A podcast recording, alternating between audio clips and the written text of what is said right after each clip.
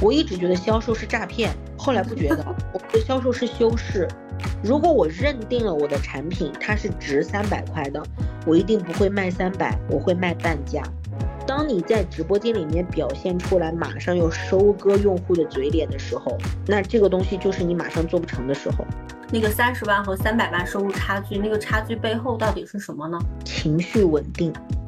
你要自己做选择，一定要学会清空，就是不要去太相信身边人的一些建议，你要做筛选的。Hello，大家好，欢迎大家再次来到这个节目。我们继续聊一聊倩倩她后面的职业选择。上一期呢，我们聊到了她如何从，呃，体制内的教师到工作室的主理人，然后再开始做抖音这件事情。那这一趴呢，我们请倩倩聊一聊从知识 IP 到合伙人身份角色的一些变化，以及她背后的这些决策点。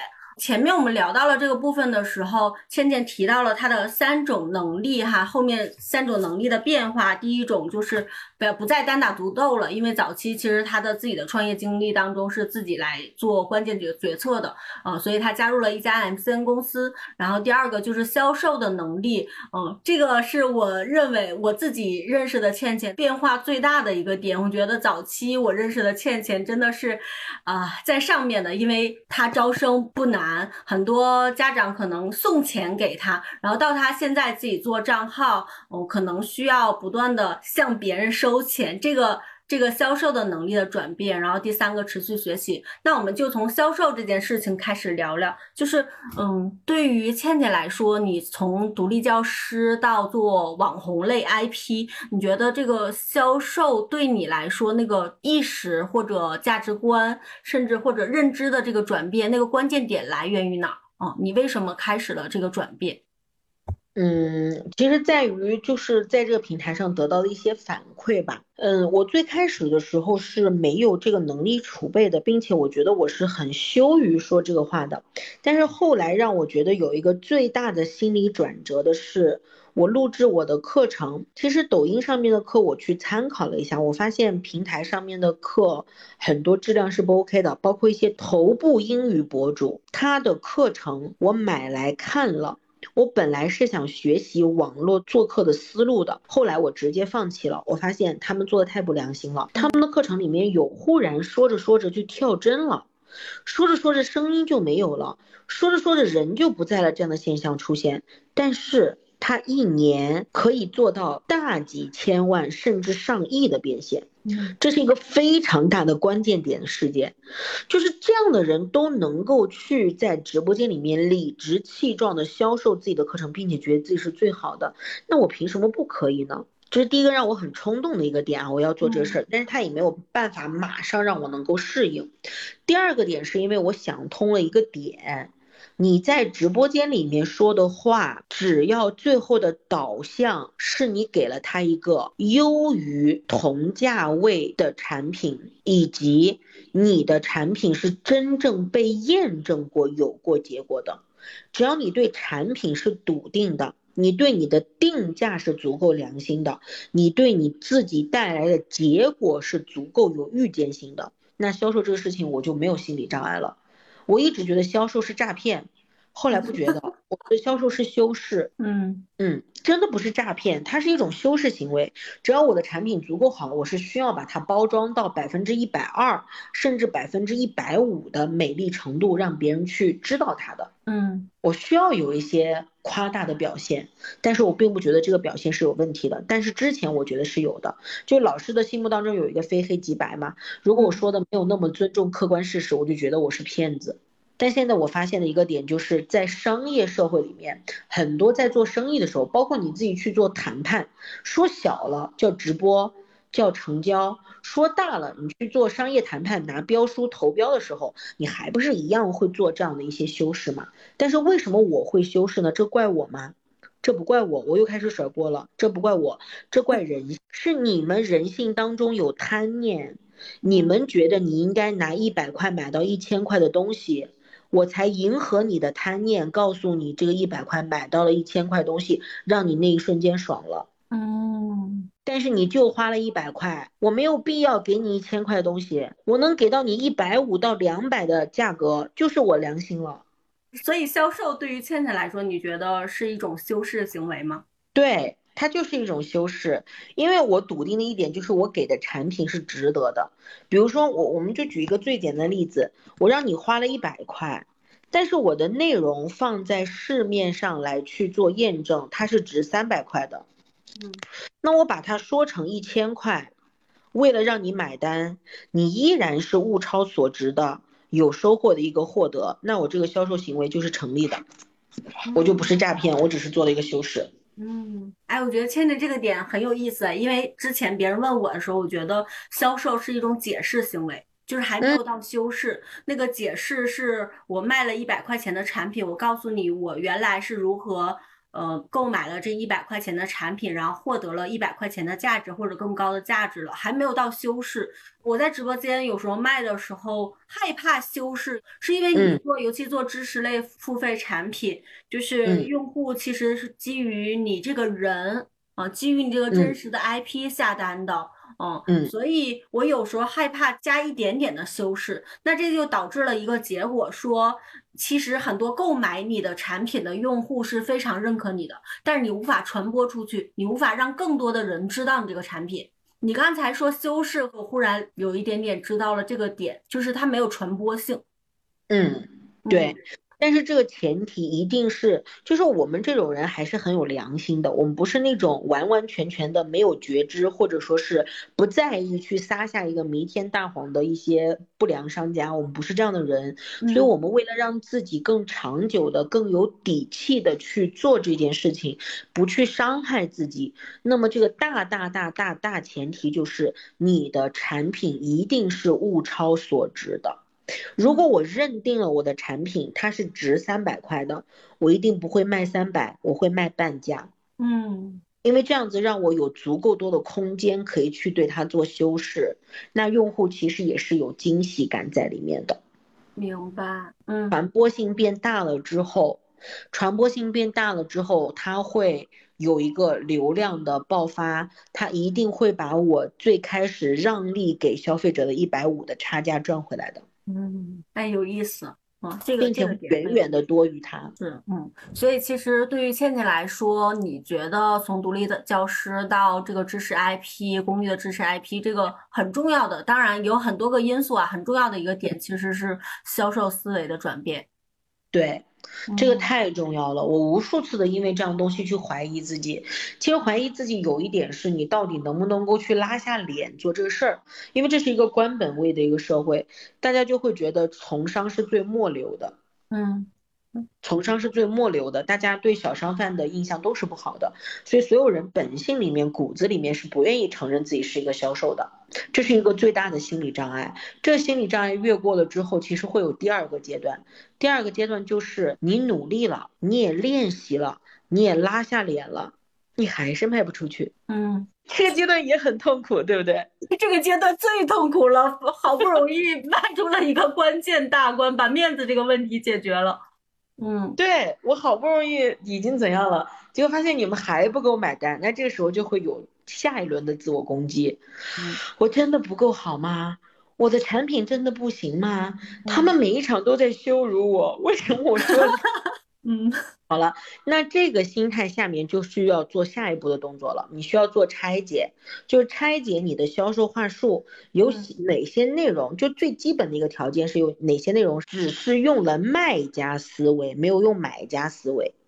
卖家思维介绍产品很喜欢炫耀的是这个产品有多么的全，这个产品有多么的牛，这个产品有多么的专业。但是恰好消费者不知道。消费者只需要知道啥，这个产品它有多么的便宜，性价比有多么的高。第二点，这个产品哦，刚好能解决我的某一个问题。这个产品哇，可以给我一个更美好的未来。他们只介意这三个点就好了，尤其是知识付费类的。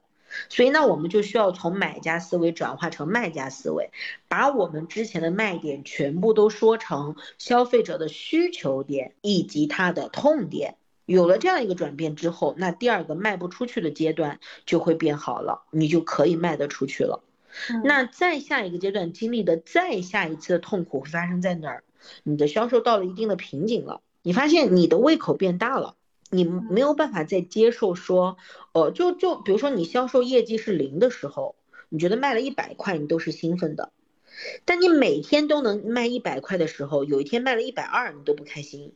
你觉得我应该卖两百或者卖三百，对吧？那这个数字，哪怕你去无限倍的去放大它，按倍数来算，你都会对自己有这样的一个期待。哪怕有一天你是单日赚十万、赚一百万的这样的人，你依然会有欲望更大的时候。那就需要平衡的一点是，你要把自己的欲望控制住。做直播，我觉得是非常非常通人性，或者说非常反人性的一件事情。当你在直播间里面表现出来，马上要收割用户的嘴脸的时候。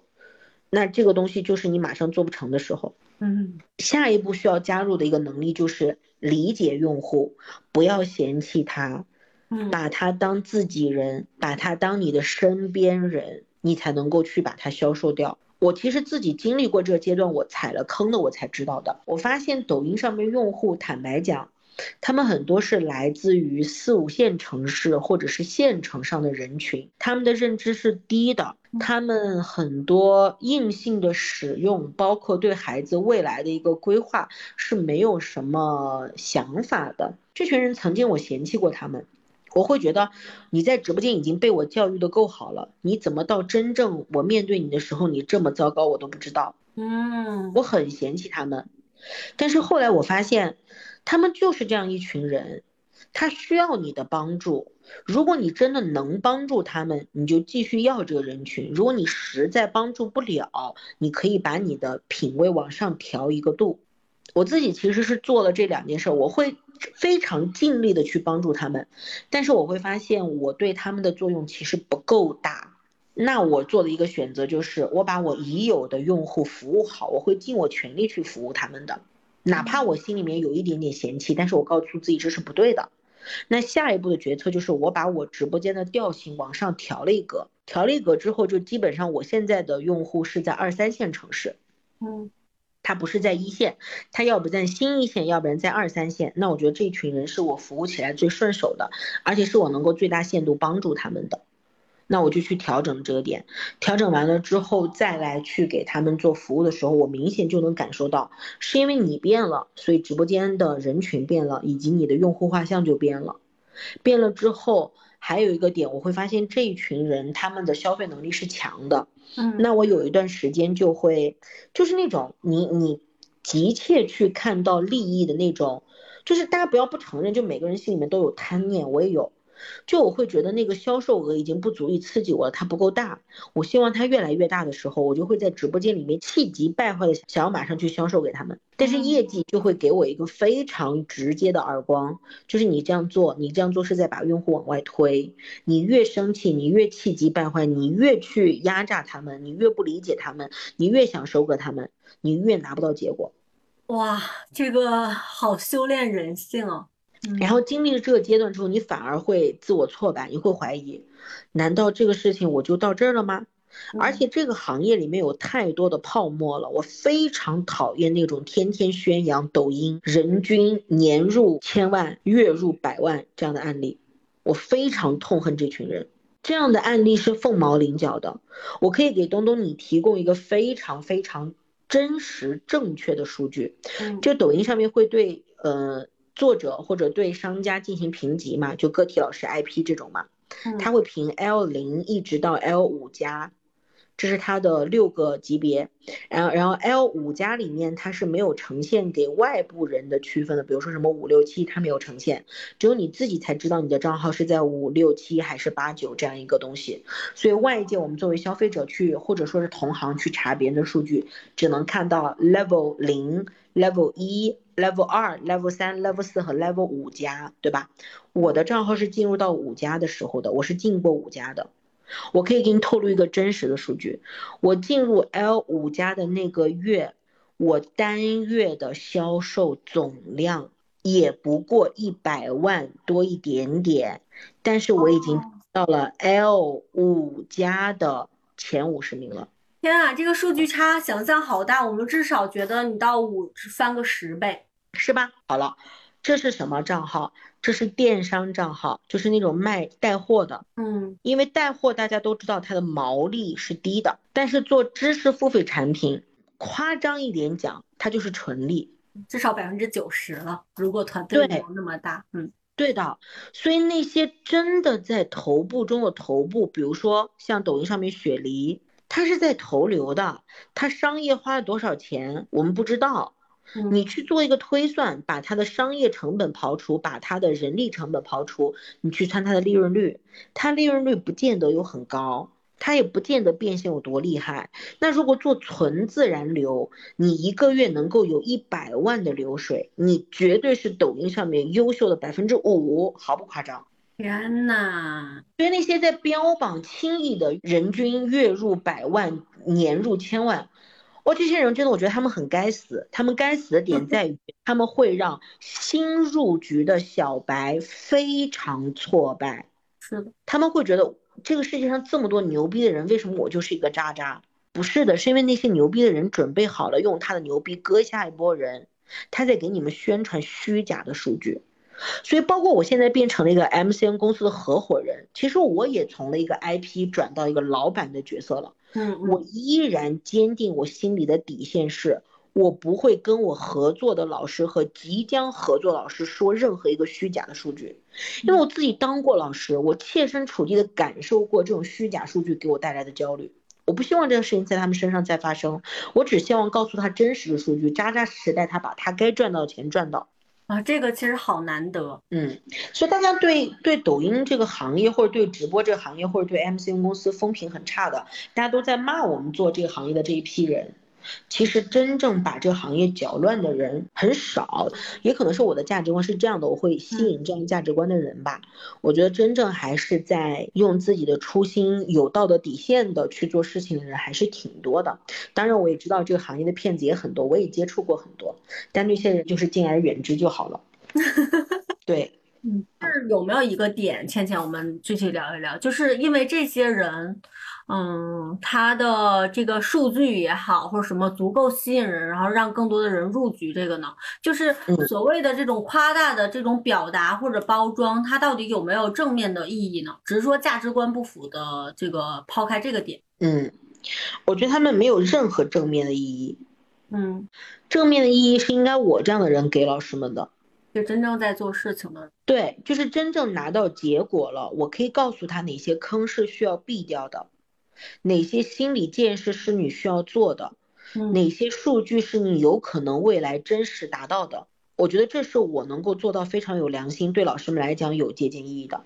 那些去吹牛的人，他只会让这个行业越来越焦虑，他对个体来讲没有任何好处。哎呦，真的是！你现在因为没有在入局的人，或者可能我们在做其他平台。就是听到的确实都是那些声音。就是如果今天不是我们俩在聊，就是这你刚才说的这些真实数据，哇塞，真的想象跟现实这个差距非常非常大，你那个信息差还是很大。对的。这行业就这样，水分很大，然后很多坑也是挺深的。所以真正大家做完了之后，我会觉得，对于一个普通老师来讲啊，如果你自己在线下你是月入一万的水平，你一年可能就是二十到三十这个水平。嗯，你来抖音上面，你期待把它翻一倍，很容易。只要你足够勤奋，只要有专业的团队来教你，只要你愿意学，你把原来的二十五万到三十万变成五十到六十万，轻轻松松啊。你把这样的钱揣在兜里面，你不开心吗？其实也是开心的。对普通人来讲，你没有那么大的欲望，你不需要那么多钱，你为什么一直盯着千万去呢？你盯着这个点是很难的。但如果再有悟性一点，再聪明一点，其实轻轻松轻轻松松的，你做到一个拿到自己包包里面的钱，一年有个一百来万，很舒服了。何必要朝着千万去奔呢？没有几个人能做到，这太难了。嗯，所以对于现在倩倩所在的 MCN 公司来说，服务这样的独立教师，从三十万到一百万这个区间，相对来说其实是容易实现的一个目标。对的，年收入的话，我们公司的话，整个可能跨度会稍微大一点，因为嗯，根据他们的品类的刚需度不一样，以及每个老师的专业度不一样，以及他们的勤奋程度不一样，那我们可能老师的单年的收入是在三十到三百之间吧，你看有十倍的差距的。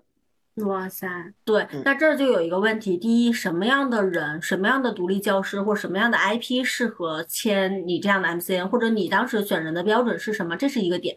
第二个就是从三十万到三百万之间那个差距到底差在哪？嗯，好，那我先说第一个问题，如果让我们 MCN 公司来签人，我和我的合伙人。我们看人真的是三个标准，第一个标准就是这个人一定是专业扛打的，他是能够真正产出真的知识付费产品的。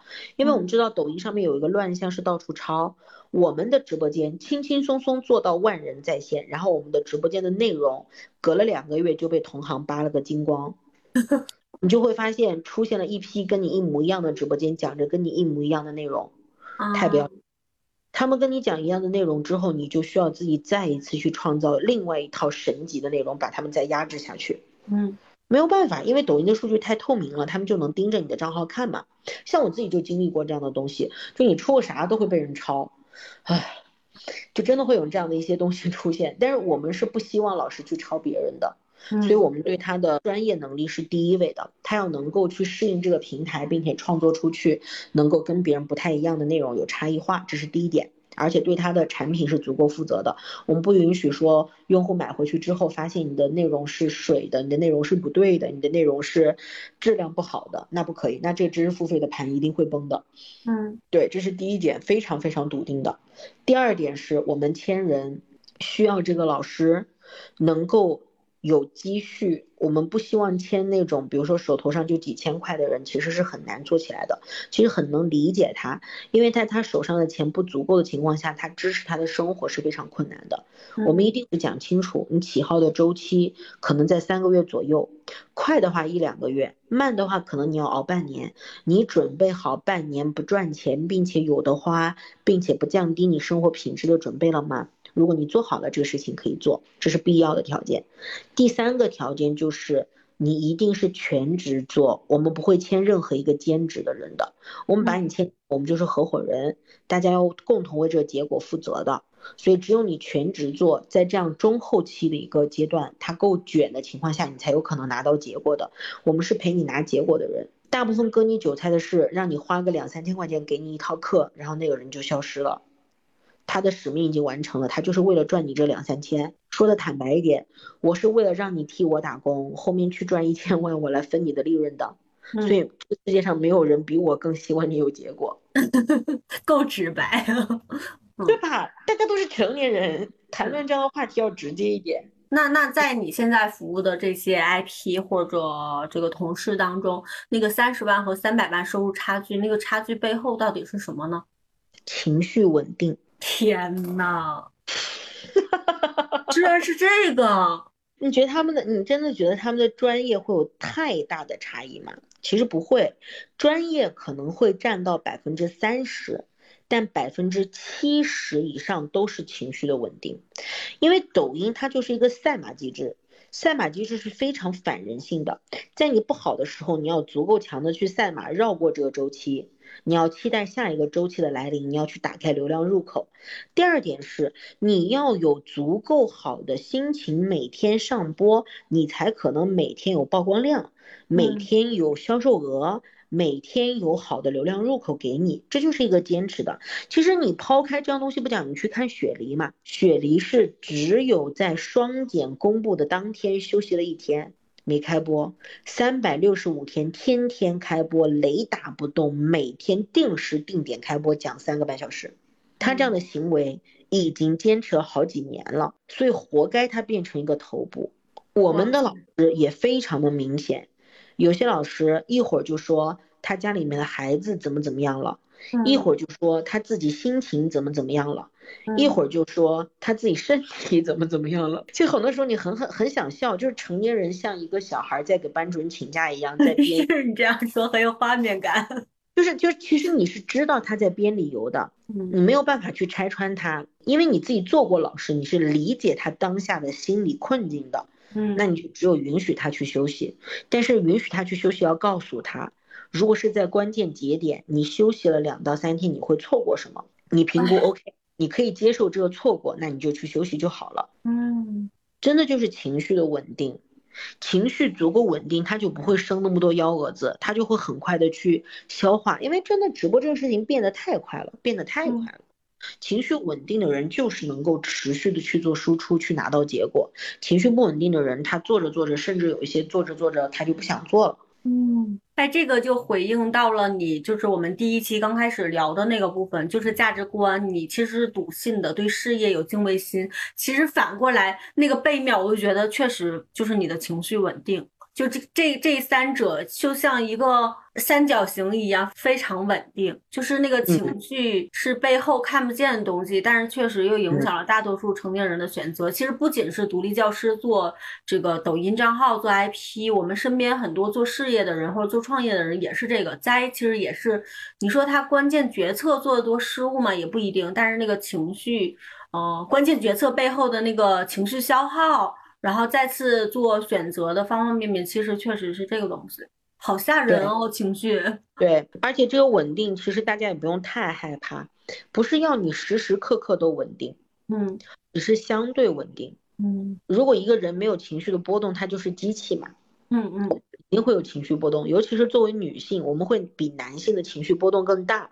但是我们要允许自己有足够多的情绪的时候觉察到它，该释放的时候当然要去释放，但是不能够去纵容你的情绪。嗯，很多人是是人是有一点点冒头的时候，他就会停下来等它发酵，等它变得越来越大，而不是去想一个积极的办法去把这个情绪转化掉。就情绪被控制，它只有被转化。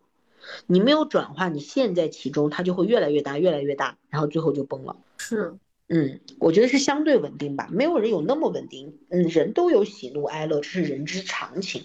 主播也有，做知识 IP 的人都有，但是他们会短时间内的把它处理掉，让它转化成另外一种情绪。它这样子整个来讲，时间拉得够长，比如说拉到半年看，拉到一年看，它相对来讲就是一个稳定的状态了。哦，这个很有意思，嗯，那这还有一个点哈，就是延展出回到你自己身上，有一个觉得又有意思，但是特别想问你的点，就是当时从学校那个体制内。你后来考量了，从不管是名师还是管理者路径，觉得没什么意思。但是现在回到了另外一个职业场景，你现在从一个知识 IP，然后变成了那合伙人，其实也是变成了一个管理者角色。那这个身份就是你的考量因素是什么？你的决策路径是什么呢？嗯，因为这个变成管理者之后，我更多的觉得这个选择是我主动选的。然后再一个是，它是我通过努力可控能够得到的。我为什么可以当合伙人？是因为我在这家 MCN 公司，我是营收最高的，年 GMV 最高的人，也是拿到结果的状态下。所以我在这个行业，我的专业是够强的，我是有说服力的，并且我知道，在我接管这些员工的时候，我说的话他们是服气的。而且我对他们也是足够好的，我是一个最适合的角色。我又做过老师，我又对运营的流程非常的熟悉，我又自己亲自的走过抖音的周期。那我再用我这样的专业去换个身份帮助别人，这让我很开心的一件事情。嗯。嗯，就这种管理，它不是管理，我更愿意称之为它叫一个辅助。我现在就从一个老师往前冲锋的，可能说我们打王者荣耀打游戏，我原来是一个，嗯，射手或者是怎么样，我要往前冲的一个人，但现在我就是一个辅助，我辅助我的射手，嗯，这是一个很大的一个转变，而且我是有足够强的能力可以做到的，但在学校里面管理者就不是，我觉得大部分管理者是酒囊饭袋，他们就是在做一些表面的事情或者是一些维持的事情，嗯。他们没有给到我们这些老师们实实在在的支持，但是我是可以给到我的老师们实实在在支持的。我觉得这样的管理者的身份，它是更有实际意义的，而不是一个虚的 title 在那儿。嗯，那你成为管理者之后，就是当然从这些要素上来看，其实是非常顺理成章的事情哈。不管是你拿到结果，还是你过去的经历，嗯，那你觉得从这个一个产品人或者一个这个 IP 到管理者，有什么这种嗯核心能力或者核心模型的变化吗？就是有没有你不适的地方？有，就是第一点，反而是我刚才刚批判过学校领导的，我发现。不管是做什么样的一个机构，或者是一个公司，或者是一个组织下的一个管理者，都要有一个能力，说废话的能力。就是我真的是做产品人做惯了，我希望我说的每一句话都是有直接结果的，都是有价值的，都是有导向的。出了任何一个问题，我都是要第一时间去解决的。嗯，但后来我发现，我发现管理者不是的，管理者身上多少要有一点中庸之道。就有的时候员工来找你，你要学会不接招，你要学会去平衡一些点，就是不能他说啥你就接招，你接招你会被他带到他的逻辑怪圈里面去的。嗯嗯，这是我一直很不适的一个点。我很希望说员工有什么问题的时候，我能够第一时间帮他们解决，或者我能够第一时间去说服他。但后来我发现，我做那样的管理者的话，会让员工没有成长的可能，也会让我自己非常的心累。嗯，后来开始慢慢的接受，变成一个给他启发的人，或者是陪他说两句废话的人。你没有必要立马帮他解决问题。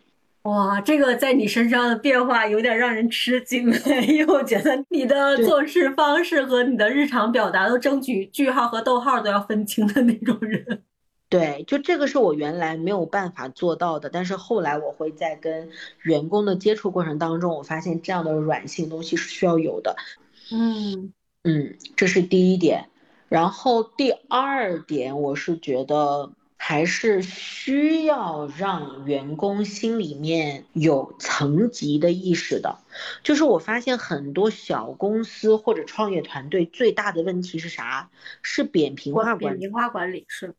对，太扁平化了，可能大家都会觉得我就这几个人，或者就这呃二三十个人，我没有必要去拉出框架。但我发现不是的，当你拉出那个框架和制度的时候，你的员工会让你有意外的惊喜的发现的。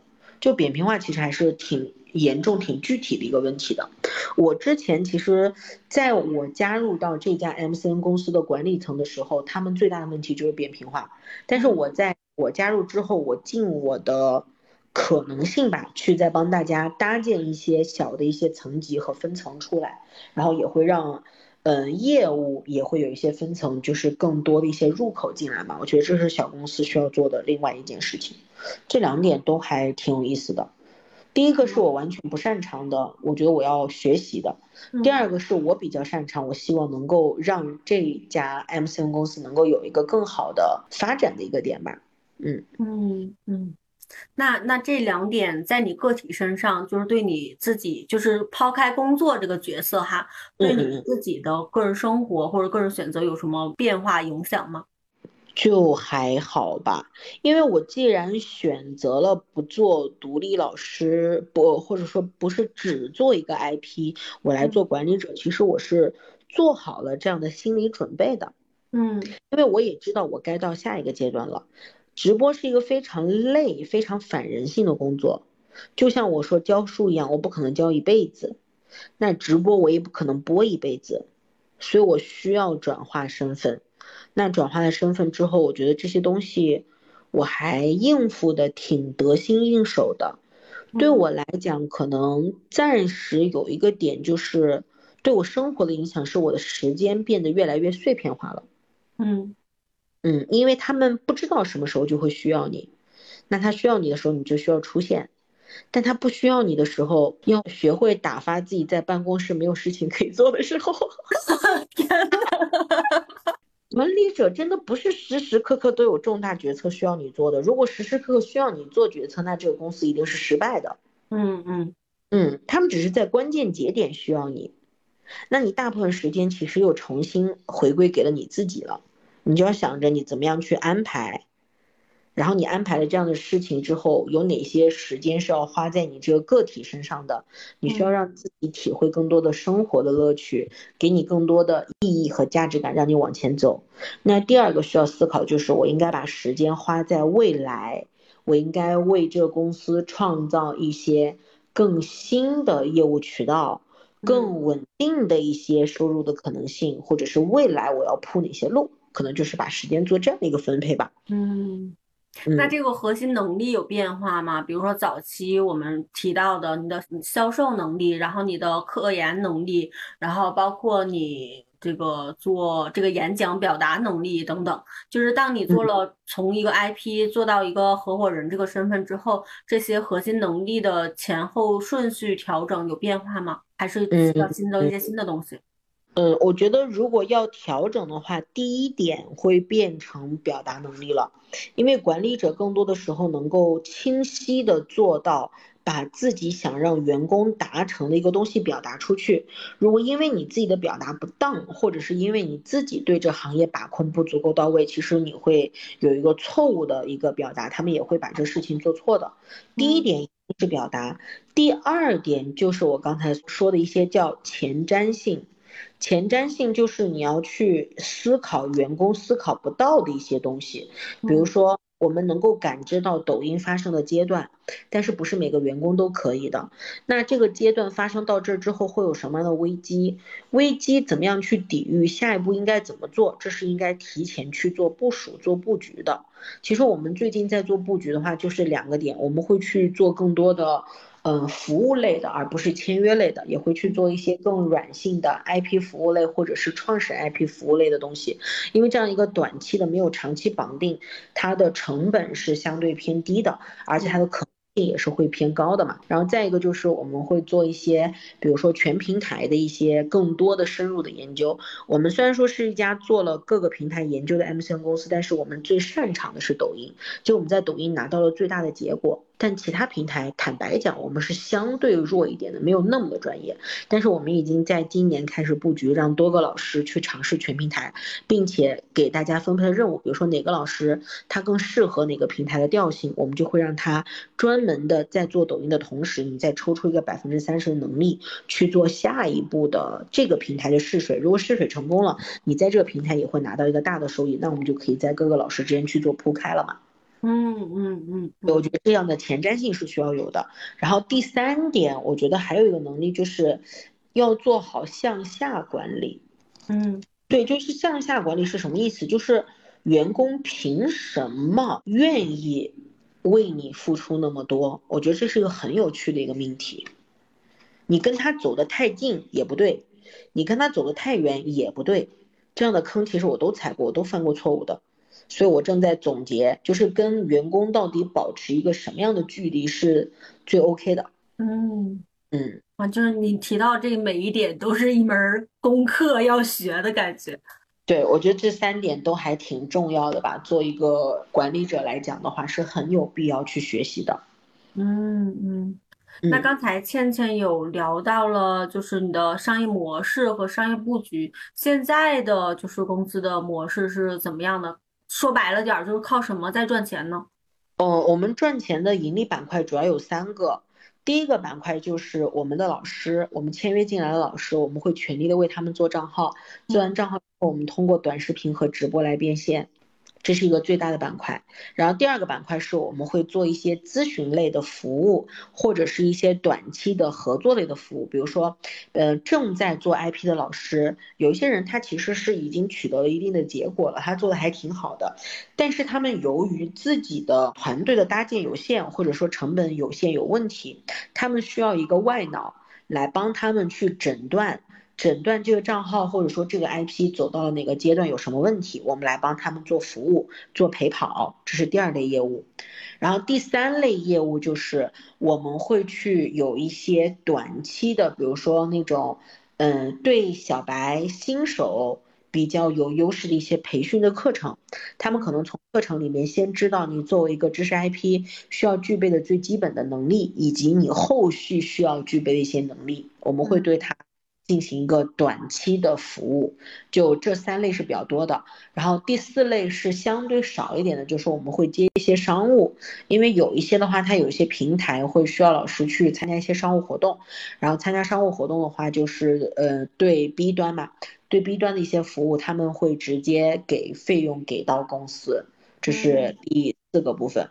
然后第五个部分的话，就是我们其实是一个做纯纯课程的一个公司，我们带货带的非常少，带货带的非常，就有一些是那种图书啊，或者是一些什么的那种厂家嘛，他们会找到我们的老师来带货，但带货我们会对货品的把握要求很高，嗯，如果他的货品是 OK 的话，然后我们会去做这个部分的直播的一个专场的一些这种活动，就大概是这五个板块。哦，培训、陪跑、孵化，然后商单，还有带货，对，哇，你们做的好全啊！对，相对来讲就是这些，但是，嗯，现在来讲还是我们老师的直播和我们的陪跑这两个板块是大头。嗯。明白，嗯，那我问一下，就是现在很多公寓的这种内容创作者，其实他面临两个两个路径哈，一个就是不再依赖单一的这个平台，他可能是去做全平台的，这个你们已经在尝试了。另外一个就是很多公寓的内容创作者，因为接商单或者什么的变现能力有限，开始关注私域创业。就是你们现在公寓和私域的关系是什么样的呢？嗯，其实我我想跟东东聊一下私域的概念啊。嗯，你觉得私域是什么？就是私域是用之不竭的吗？它可以一直有吗？不是，在我至少今年来看，完全不是，对吧？但你觉得私域是怎么来的呢？公寓来的，是吧？所以我们做了一些尝试，以及我们做了很多的东西之后，我们还是发现，我们的老师和我们公司的基因是真的更适合做公寓的。那我们一定会把公寓做成我们的大前方。我们投入的精力和对它的期待，一定是希望公寓可以占到总营收的百分之八十，我们也会百分之八十的精力放在这儿。另外的百分之二十，我们会拿来探索私域的可能性。因为私域和公寓最大的两个区别是，第一个，公寓是用不完的，但公寓是用不完的。对，公寓流量是用不完的，但是公寓流量都不是你的。是，对吧？私域流量是来源于公域的，它算是一半属于你，嗯，但它很快会枯竭。对，你要流动起来嘛。对的，对的。所以我们以及对公司的基因的判别，以及我们对公域私域达成一致的认知之后，我们的决断就是这样的：我们会在私域上面去铺一些时间，并且会有一个。非因为之前其实有尝试过，包括之前我不是一年以前就找你聊私域这个事儿嘛，是，非常羞愧的讲，我在私域上面试了一次，但是是相对失败的，就没有做的那么好。我们其实当时做了私域之后，我坦白讲，我可能在私域上面花了半年的时间。哦，那么久的投入吗？对。对，做了半年的时间，这半年的时间，我这样说吧，就是非常真实的一个数据。这半年的时间，我在私域上的流水才一百二十万左右。嗯，半年的时间累计流水一百二十万。对，嗯，就是大家应该都知道，私域的成本会贵，会比公寓高。那么多人，嗯，对，这还比公寓高很多。所以其实抛开那些。整个的成本去刨除的话，作为一个老师，作为一个内容的主要产出者，作为我个人，我的利润其实只有百分之三十，在私域这个板块。嗯，但是我也知道，一定是因为我们坚持的不够久，或者是我们做一些事情做的不够专业，但是那个事情就暂时叫停了一下，就没有再做。我自己今年还是想要在私域上再尝试一次的，但只是我没有想好更好的路径，可能这个点也是后续我想向东东请教的一个点，因为我们对私域的认知确实可能是有偏差的。可能是有偏差的。如果未来有可能合作的机会的话，我还是觉得我们可以一起做一下。去年的话，是因为怎么说呢？就是我们可能更急切的希望有一个团队在我们身边。嗯嗯，但是你现在一个工作状态是自由人的状态，希望在远程嘛？但是我其实觉得，如果要踏踏实实来做，并且私域是需要铺的，其实远程和在身边不会有太大的差别。我们现在跑下来真的没有差别。是吧？是吧？但是大概固定见面，可能比如说一个季度或者半年见一次，这个是有必要的。关于一些打法和认知的讨论，但是从做事的情况。来说，对，其实差别很大。嗯，其实我们之前有这个执念是为啥？是因为我们做公寓、做直播这件事情，我们就是希望老师在面前。我们也尝试过线上和线下，线上的孵化，其实说白了，我觉得线上的孵化百分之九十都是割韭菜，不会有结果的。因为直播是一个太快速的一个过程，它需要马上去调整，不像私域，私域它其实相对它是有钝感的。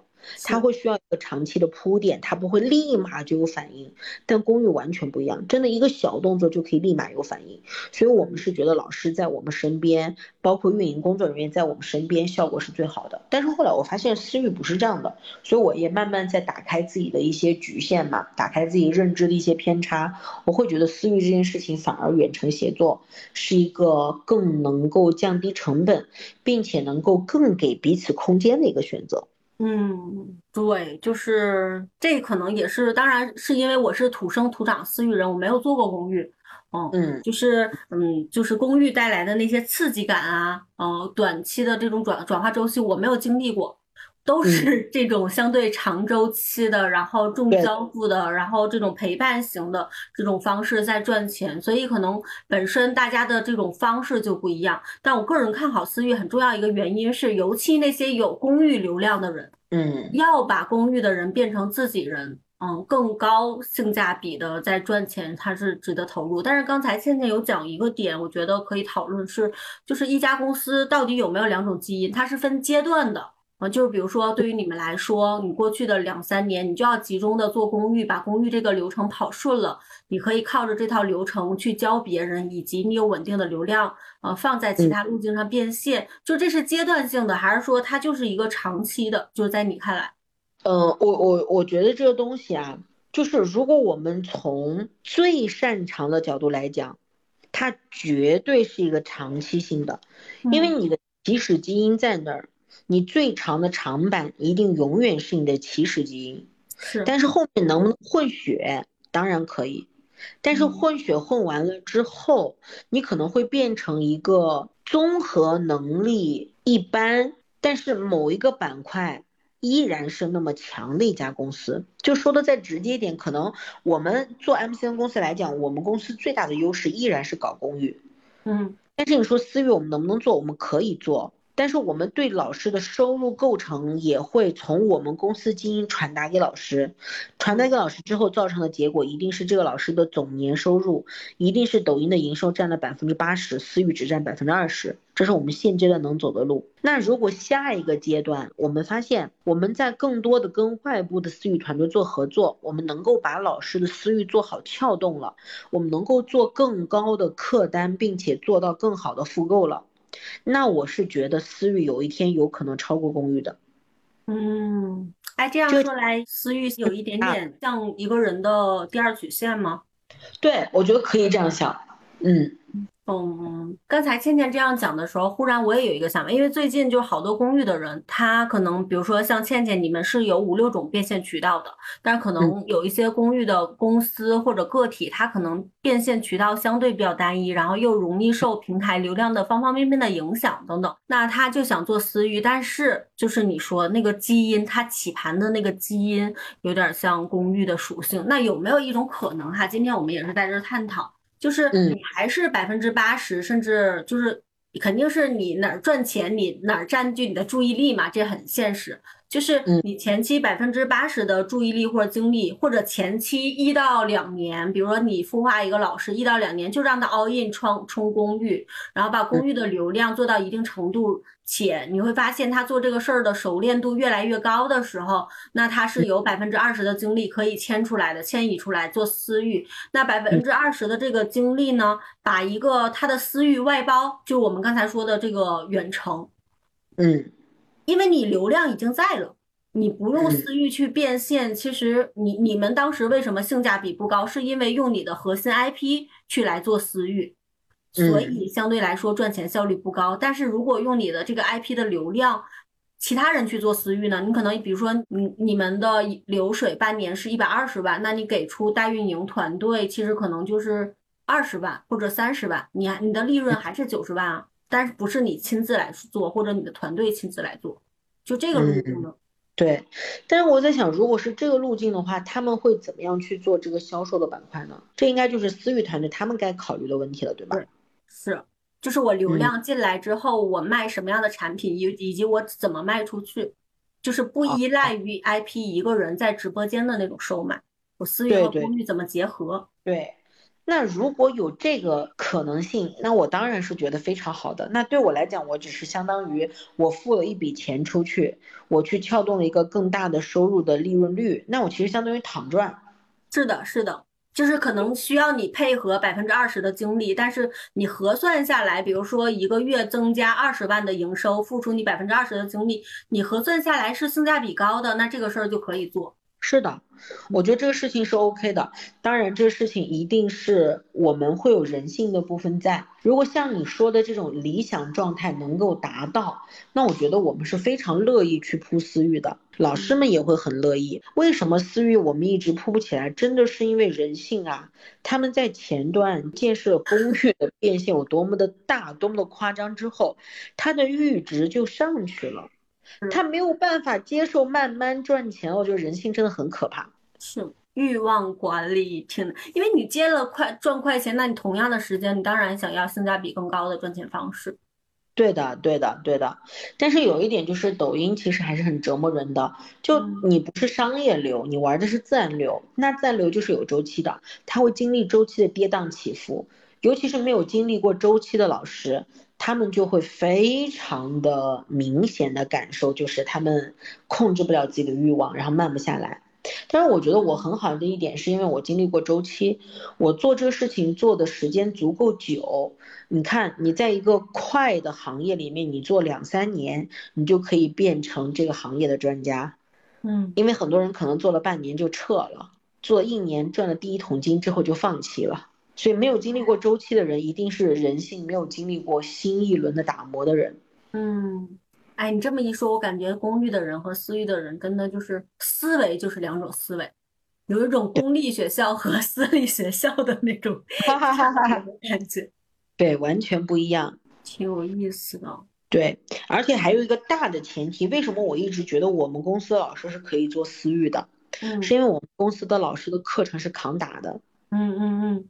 是抖音很多人不敢做私域，是因为他不敢，他就怕见光死，他不敢跟用户面对面。他跟用户面对面的时候，当用户发现他的产品就是垃圾的时候，用户就会去跟他的运营去骂，跟他的工作人员去骂，他自己的体面已经不复存在了，他只有靠公域去收割一波。我觉得很多做公寓的公司，就我们刚才谈的一个是基因的问题，再一个就是他们老师的基因的问题。他的课程如果扛打，他是真正的老师，在线下是有做到结果的，他是敢做私域的；如果不是，他是不敢的。抖音上面很多老师都不是老师，很多老师一看就是销售。嗯，就是他能把销售这个事情做好。对，但是又不能，哎呀，真的，我觉得销售有的时候真是让人又爱又恨。他们做一个纯销售出身，屁的专业能力都没有，还比你卖的好。是，唉。就很想打死他们，所以其实这儿，所以其实这儿有一个前提，就真正有内容力的老师们，其实你无所谓公域和私域卖，没有必要区分的那么明显。原因是可能只是说过去的经验让你在公域上拿到结果，但是我个人认为，嗯，私域的好处其实是一个长期稳定性。就是我不太容易被数据绑架，当然可能私域的人首先也都没有那么急，他没有见过公域一天一样的这个变化，嗯。嗯，私域的人本身做私域运营的人其实也是比较加引号的稳一点，因为他没有那么大欲望，我觉得这个欲望其实很重要，嗯，是的，嗯，我们公司的直播运营，你如果让他撤下去做私域，他肯定不干。就像让很多销售转型去做用户运营也做不来，原因就是这个。对，然后再一个，其实我觉得对 IP 的挑战是有的，就是做私域这个事情，它是长的，是稳定的，但是它对于一个人的内容产出能力要求是更高的。你要能变着花样出新产品，如果你只靠一个单品去卖五年，不可能。嗯，是是是，就是其实私域让你跟用户的距离更近了，然后你更了解用户的这种加引号的复杂的需求。但是在公寓，其实你就是可以靠一个爆款来实现你的个人商业的这个变现啊，甚至占你大部分收入。但是私域没有办法，至少在早期吧，没有办法通过一个爆款然后赚太多太多的钱，它就有一个产品矩阵，就这个难度其实更大了。我个人感觉。对对对，就是私域能够做好的人，他其实是需要，嗯，产品能力更强的，一定是产品能力可能要占到百分之七十以上到八十了。公寓觉得产品能力和销售能力各占一半，甚至有的时候销售能力要占到百分之六十。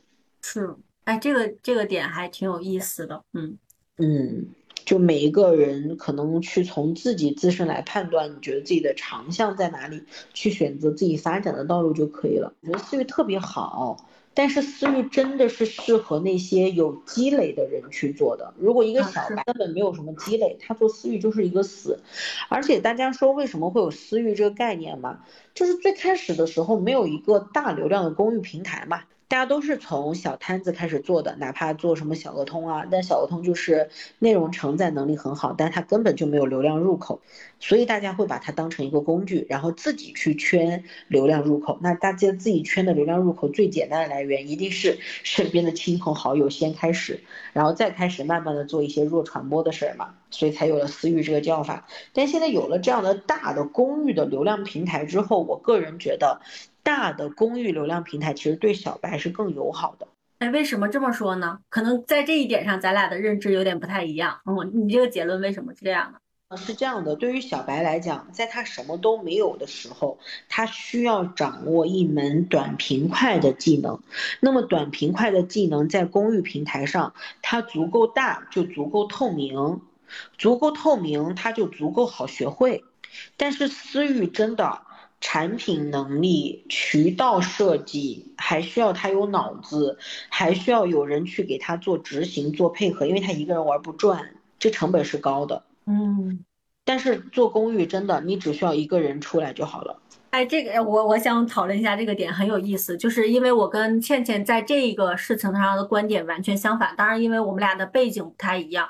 就是比如说，同样一个素人小白在我面前，可能我会鼓励他先去做私域，原因可能三个。第一个就是你更直接的能触达到用户，比如说我在公寓上，我说我要想做一个事情，那回应我的人可能。当然有可能那个就变成一个爆款，有几十个人的回复，甚至上百人。但是大概率很多人第一次去发内容，没有这种平台的这种自媒体思维的时候，它就变成一个大海捞针。但是在私域，你过去因为你个人的经历或者呃你的一些这个信任资产，你去找个几个人去试一个产品，是能最小化闭环掉的。嗯。觉得这个想法也是 OK 的，但是我想说的一个点是，如果他去闭环掉是为了做产品的调研，那这思路没有问题；如果他做私域是为了长久的变现，那就有问题。哎，对，就是这个点，就是啊，倩倩说的这个点，就是早期闭环掉，或者你想一个月赚个一万块钱以内，其实，在私域是很容易玩的转的，玩得通的，因为你过去的资源积累，不管是关键人的传播，还是你自己私域的传播。但是好多私域这个路径上的人，包括自由职业者，他如果想从一万变成五万。纯在私域做难度就大了，因为要么你就去搭建团队，成为一个老板，那这个时候其实你需要很多很多核心能力去变化，然后搭团队什么支出成本难度其实是最大的。我个人认为，那还有一个路径可能就是你私域去杠杆，但是真的能一个人在私域把所有的闭环跑通掉，非常非常难。就是这个增长就要借助自媒体或者公寓的力量了。嗯，是的，而且我不觉得刚才东东说从一万到五万是难的，我觉得自由职业者纯粹做私域，从一万到持续每月一万都是难的。是，这这是真心话。我们年初的时候做了一个自由职业者的那个调研，国内月均八千。都是一个比较稳定的自由职业者了，这是一个确实是真实的数字。但是为什么我们能看到？就是因为在自媒体上，我觉得有两点，这也是我跟倩倩一样非常讨厌的一点，就是过度消费自由职业者这个群体的收入。早期的自由职业者入局。个人真实的感受或接触来说，是这些人在职场，他们就是能年入百万的一群人，所以只是他们选择了工作方式的变化，所以他能月入五万、十万。嗯，对对对。然后有了这样的结果，但是大多数自由职业者就是从五千到一万，其实都是有一定难度的。我们做自由职业社区服务这么多人，眼看着就是虽然有很多就是加引号的很多哈，是因为我们能接触到年入百万的这个群体，这个群体他其实不做自由职业者，做别的他也能赚到这些钱。但是对于很多小白来说，我现在就非常不建议裸辞，就是他不一定能拿到职场上的收入的。是是，就要他去平衡好这个点了，对的，是的。对于这样一个做法，如果他没有一个非常强的信任背书，然后加上他没有一个非常强的后续的团队，他的持久性很差。小白出来自己先去割自己的身边的私域，就是一波，一波完了就没有下一波了。这就是普遍问题。对，那些做私域很强的人，就是他本身有一个很强的一个背景，他有一个足够响亮的 title。有一个足够强大的一个包装，或者像倩倩说的，他在过去的某个阶段已经有一个标志性的成果和作品出来了。对对，一定是这样的人，是的。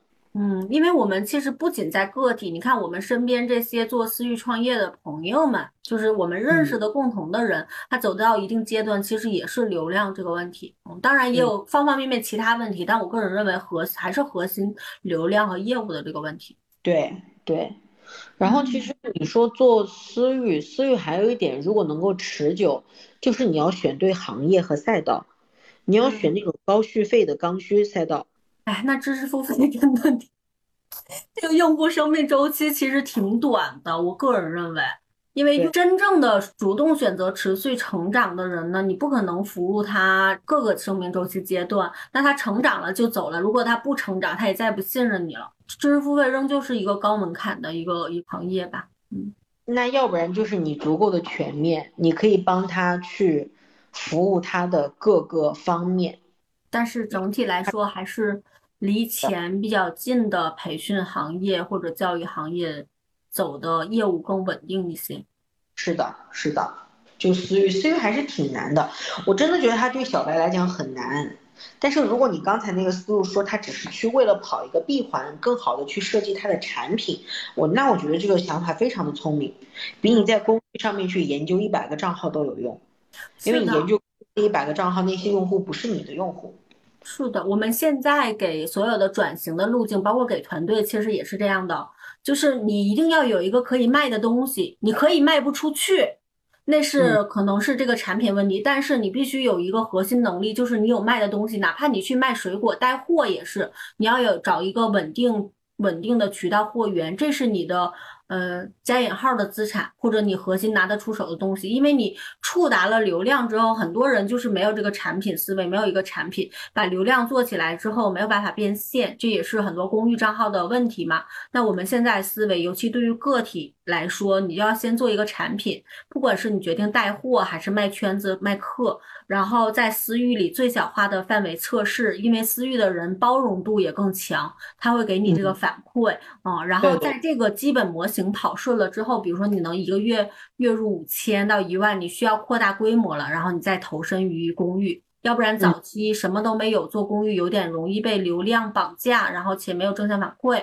嗯，对，就这这就是公寓它挑战人性的一个板块了。嗯，对，但如果人性这东西你可以。很好的去应对就还好，如果应对不了，这真的就是一个致命伤。嗯，很多人说到公寓里面熬不下来嘛，就是熬了两三个月走不下去，就是因为第一个没有人陪伴他，第二个他没有足够多的正向反馈，他就不做了嘛。这人性还是很明显的。嗯嗯嗯。哇，今天聊这个话题，其实我之前也对 MCN 机构有各种各样偏见。我发现那些我在回想那些偏见，都来源于百分之九十五都来源于没有进过 MCN，但是听 MCN 有多坑的人来给的信息。然后可能在我这儿又变成了另外一种，别人问的时候，我会把我已有的听到的道听途说到的信息反馈给我身边的人，就是。今天这样一场聊，我发现哦，人如果真的想相对高效率的去在公寓上拿到结果，或许 MCN 真的是一个非常不错的路径。因为有一些人已经，比如像倩倩，她作为管理者角色之前，她不是空降成为领导的，而是自己走了这个路径。那这个路径除了每天变化的这种平台经验之外，还有刚才就说心力的这个部分。这个部分的经验好成熟，或者是因为自己真的这样走过来。那没有进入 MCN 的朋友们，他可能本身内容力、销售力方方面面都不错，但是可能就是因为这个情绪或者这个心力不足的这个部分，放弃了这件事情，还挺可惜的。对对，MCN 公司大家有这个想法，其实特别正常的一点是，确实有很多。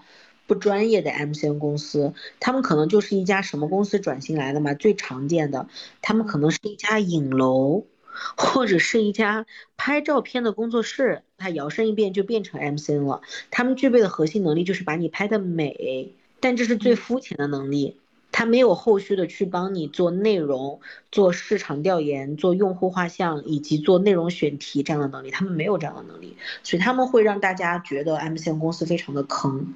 那这种人，他们有的时候更多做的就是娱乐主播嘛，他们只需要把噱头赚足了就好了。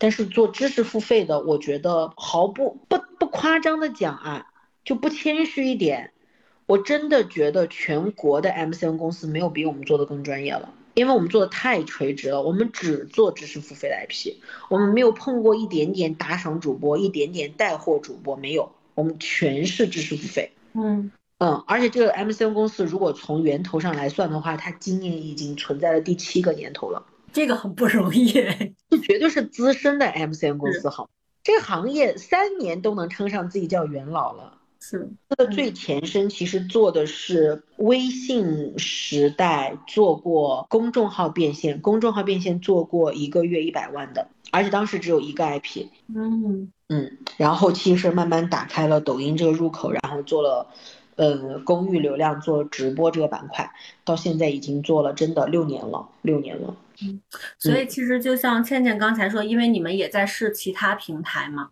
对于团队的管理者来说，你觉得你们自己预判下一个增长点？会是什么？比如说七年前是公众号时代嘛，那现在呃这几年相对来说吃抖音的红利，你们会提前布局布局，比如说其他刚才说私域也好，或者小红书或者其他平台，就是你们现在已经在做这样的动作，但你们自己有什么预判吗？说下一个那个增长点的时间点大概是多久？嗯，说实话，我有点看不清现在来讲，因为现在听了太多声音了，大家会觉得视频号。在未来的两年内会超越抖音，嗯嗯，但我觉得不会，嗯，是最近视频号的声音有点大，就视频号的风头很大，我我个人是这么看的啊，我觉得这个想法不一定成熟，但是我觉得视频号它最大的弊端反而就是熟人社交，是它有一些数据非常不精准，是你的七大姑八大姨带来的，对，然后再一点是大家对于视频的传播，嗯。我一定是会三思而后行的，哪怕我觉得这个东西特别好，我不一定会去给他点赞。比如说一个男性看了丝袜，看了扭屁股，他一定不会点赞，哪怕他当时有爽到，但他在抖音上会点赞。哦，是，但是对于知识付费赛道来说，他又不太一样。哈，知识付费赛道，知识付费赛道的是人是最容易鄙视别人的。你这句话真的。这些人是最自命清高的，觉得别人的产品都是垃圾，他才不会去给别人点赞，除非这个人是大 V。我觉得视频号上大家容易点赞的，一定是最牛逼、最牛逼、最牛逼的大 V，有国民影响度的，我们才会去给他点赞。渣渣些谁给你点赞？我觉得你说的还没我说的对呢，这对素人一点都不友好。所以我觉得视频号肯定起不来。我们三年后或者两年后看一下今天这个结论哈。但是刚才倩倩说出了一个心理，就是，嗯，我觉得在视频上很容易有从众心理。就是比如说我在做作为一个个体，我做看公寓内容的时候，就是真的凭自己喜好在看，然后我点赞收藏，别人也看不到。但是在视频号，我个人认为它属于偏私域了。那在这个时候，我的每一个决策或者动作都容易被人看到的。如果这个数据不好，即使我喜欢，我要不要点赞？那是那那一刻我是要有思考的。其实这个决策成本是多了一环的。对的，所以我觉得就从这个点，我就觉得视频号干不过抖音。但如果抖音消亡了之后，我觉得下一个流量平台很有可能还是在用视频或者是声音抓住人的，就图文时代是过去了。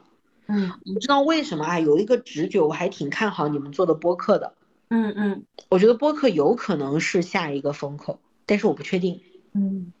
如果说按现有的平台来讲，我觉得小红书还是不错的，作为一个大的公域流量的一个补充，小红书是不错的一个路径，因为它本身的平台属性的种草属性太强了，大家一定是我要消费我才会打开小红书，是，但是我要娱乐我就会打开抖音。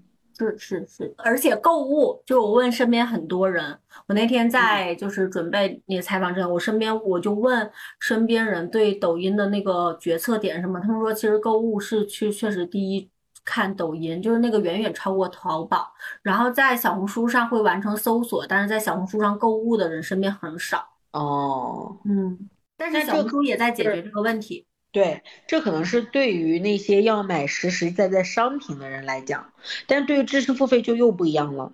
知识付费我们需要做的就是流量的入口啊，我们就需要你搜索到我，并且想找我买。嗯嗯，因为我是不可替代的，你不能搜索到一个品牌之后不在我这个平台买，也许你在下一个平台找不到我。这就是爱。对，如果是知识付费类，我只需要在小红书上被你找到，被你找到之后，我给你留一个钩子，让你知道怎么能勾搭到我本人，不就好了吗？没有中间商。是的，是的，嗯，所以我觉得小红书我还挺看好的，因但是它又不算什么风口了，它算是同期的一个比较优化的第二选择吧。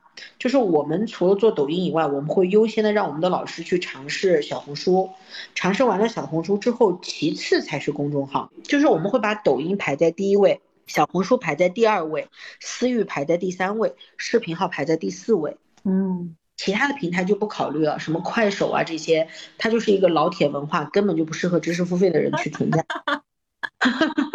就它没有我们赚钱的机会，对不对？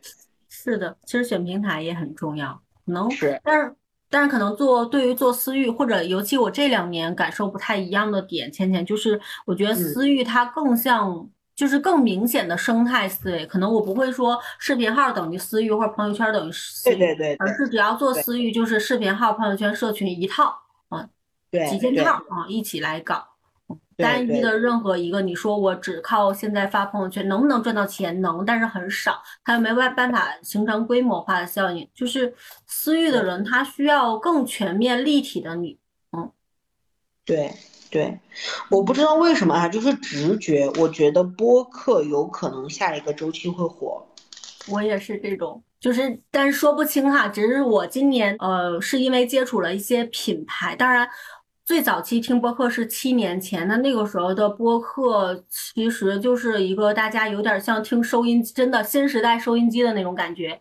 但是播客这群人挺有意思的。啊，去年开始关注播客的很重要一部分原因，我会发现，第一，播客的质量，我个人感觉它的质量讨论的内容丰富度更多，且就是没有自媒体那么的抄袭，就是多样化的内容还是挺多的。对对，我觉得这一点它就是更能彰显人的一些嗯个性化的东西吧。对对对，然后第二个就是嗯。因为一个人一旦花了一个多小时来跟你聊，且不像直播，你直播要跟人完成互动啊，方方面面的，他没有，完全是你听我说。那在这个里面过程中，我即使剪辑的再好，我也没有那么多的修饰，那人的真实立体性会更强。所以你一旦一次又一次的听我说了一个多小时，你对我的认知非常非常。就是清晰的，相对来说，然后忠用户忠诚度也比较高。然后第三个接触的一些品牌开始投播客了。早些年其实很多播客都是一个，嗯，大家玩的地方，就是没有跟商业化挂钩。但是今年开始商业化挂钩了。至于说它什么时候变现，咱们真的说不清楚。对，我觉得可以先做一个渠道来做一个铺垫嘛，挺好的。对。而且再一个就是，如果后续大家的节奏越来越快，其实短视频的那种东西是没有办法给你带来新的刺激了。现在短视频它画面已经精美到没有办法再优化的过程了啊。就很难去突破用户的新的体验了。就刷久了就是会倦。嗯，是。他可能需要另外一种刺激，可能我就需要的是我从别人的经验当中去寻求我的成长。那我觉得播客挺好的，它可以去沉淀这一部分内容。是是是，我觉得它 系列的内容都可以沉淀成一个知识付费的初级框架。嗯，对对对，嗯。好的，好的，那谢谢倩倩。到最后哈，我们今天这一场聊一聊倩倩就是成为合伙人的背后，以及她对现在一些平台规则的看法。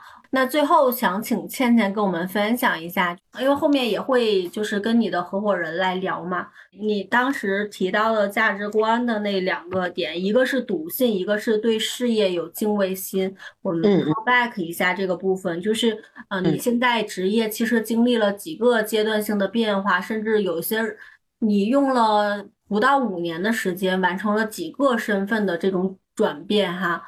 嗯，再回看你过去这五年的职业经历，如果笃信和对事业有敬畏心，翻译成人话，翻译成贴近我们用户的这些行动力的部分的话，你会有哪些实际的建议吗？嗯，如何有笃信感，或者如何有敬畏心？我想说的第一个点是，你要自己做选择。一定要学会清空，就是不要去太相信身边人的一些建议，你要做筛选的。他的信息来源太多了，他谁都信。但是你有没有想过，一个啥也不是的人，他说的话对你能有多少影响呢？你自己可能有一种感觉，你觉得我听听就过了，我不会信他的。但是在潜意识里面，都在你的大脑里面有影子，并且有一些痕迹在了，这是你在后面没有办法自己觉察的。所以我觉得，如果想做到笃信，就应该做到的第一点是在。消息入口就做好筛选了，自己就给自己定好哪些人的声音我要听，哪些人声音我就是不要听。既然都不要听了，你就不要神经病再去问别人了，对吧？你问了，你说你不听，但是你多多少少都会受影响的，它就会影响你的决策，影响你足不足够相信这件事儿。我觉得这点特别重要，就从入口上就去做筛选，筛选好，设定好门槛，就跟你交朋友一样，谁都能给你成为朋友吗？不是的，你要有交友的门槛的，交友的门槛是保护自己非常重要的一环。那听取意见也是这样子的，嗯嗯，这是第一点。然后第二点的时候，就是我觉得大家应该在做服务的时候一定要讲究一句话，就是让用户有物超所值的体验。其实你说敬畏，敬畏是一个很虚的词，我不知道我该敬畏什么，我不知道我该敬畏谁，但是我永远有一个标准，就是我的产品一定让用户物超所值，那我就不可能失败呀。我做这个事情，我是自己在尽我所能的给他们提供价值的，那我觉得这个事情它就是可以走得长久，而且我的心力上我不会去挑剔自己，觉得自己没有做好，嗯。其实就很简单，就这两点，我觉得挺好的，就很足够吧，对我来讲很够用。是的，筛选足够精准的信息源，就是我们太容易被身边的声音所影响了。因为就是有一些人，他可能不是那么精准信息，但是他架不住他总是说，反复的说，还是会对我们造成影响。是的，他潜意识里面就会对你有影响，哪怕你自己的脑子理智告诉你我不信他的，但是能量这个东西很奇怪，它就是会影响你。嗯，是的，嗯，保持自己的高能量感，踏踏实实的做事情。对对对，好的，那我们差不多聊。我觉得我今天一边在跟倩倩这样分享。就是我们在聊的过程中，然后我就一直在记几页的笔记，就 是嗯，我觉得很开心有这样的聊天，其实就是找了身边的十个朋友，然后因为大家都认识好多年了，但是我们虽然日常陆陆续续有联系，但是大家新阶段在做的事情，感觉好像有一点点陌生了，所以一方面保持着我们之间的信息通畅，另一方面其实。也看看大家各自的成长到哪些阶段性的汇报，对，所以挺好的，嗯，然后期待着这期节目对听到这里的朋友们有一些启发吧，也希望留出你们的答案，然后有什么后续不清楚的部分，我们也可以请倩倩来返场，然后跟我们继续来聊一聊，嗯，嗯，好的，好的，那我们这一期的播客就到这里了。哦嗯，期待后续的聊天，拜拜，拜拜。